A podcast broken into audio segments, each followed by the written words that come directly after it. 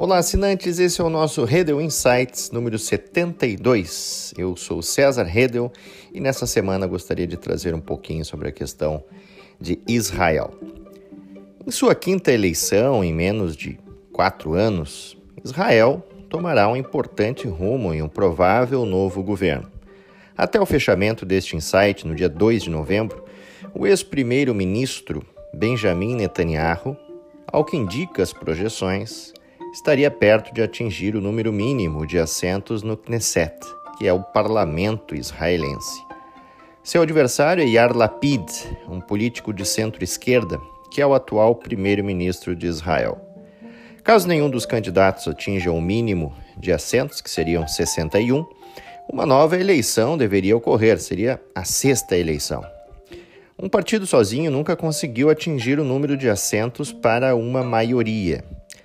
A principal temática das eleições foi o aumento do custo de vida, um problema similar aos que os europeus estão passando também. A projeção é de que o Likud e seus aliados ganhem 65 dos 120 assentos, com uma ampla frente de partidos políticos de direita. O comparecimento nas urnas chegou a mais de 70%, sendo o maior número em relação às últimas eleições.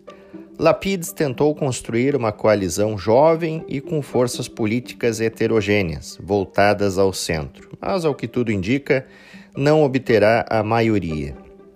Ao todo, são mais de 40 partidos políticos que estão pedindo votos em Israel. No geral, os eleitores árabes israelitas continuam frustrados com o aumento das taxas de criminalidade e pobreza em suas cidades natais, já que 70% das mortes violentas se deram em comunidades árabes. Mas quem é Benjamin Netanyahu? Netanyahu, também conhecido pelo seu apelido de Bibi, foi o primeiro-ministro entre 1996 a 1999 e depois um segundo mandato de 2009 a 2021. Portanto, com 15 anos do poder, é o líder que mais tempo permaneceu no comando de Israel e também comanda o partido político Likud, que é uma força importante na configuração política da nação. Com 73 anos, Netanyahu é acusado em três casos de corrupção, os quais nega veementemente. Nesta eleição, ele trouxe uma curiosidade: o Bibi Bus, que é um caminhão com vidro à prova de bala em um dos lados, para dirigir-se à multidão de seguidores.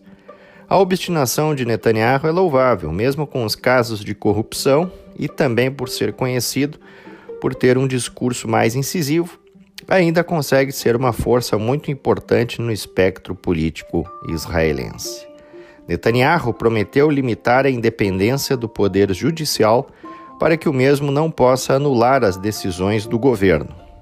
E no âmbito internacional, prometeu quebrar o acordo marítimo com o Líbano. Já com a Rússia e Irã, talvez irá manter a mesma abordagem que Lapid até aqui, ou certa neutralidade devido às suas relações com a Rússia. Netanyahu teve de criar uma aliança forte e, para isso, teve de chamar diferentes partidos políticos de direita e extrema-direita, com destaque a um político, Itamar Ben-Gvir, que é um admirador de Marika Han, um ideólogo anti-árabe radical que foi banido da política israelense. Em termos geopolíticos, Israel tem um papel de proeminência, não apenas pelo longo conflito israelo-palestino, mas por ser também uma democracia em meio a estados autocráticos. No, no aspecto da guerra russa contra a Ucrânia, Israel tem ajudado Kiev, principalmente nas questões humanitárias, mantendo uma neutralidade devido às relações com a Rússia. E a Ucrânia, com razão, tem solicitado reiteradamente o envio de sistemas de defesa aérea, mas sem êxito, infelizmente.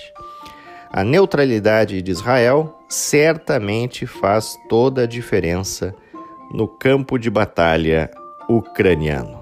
Muito bem, esse foi o nosso Redel Insights de número 72. Eu sou César Redel, agradeço a todos e até semana que vem.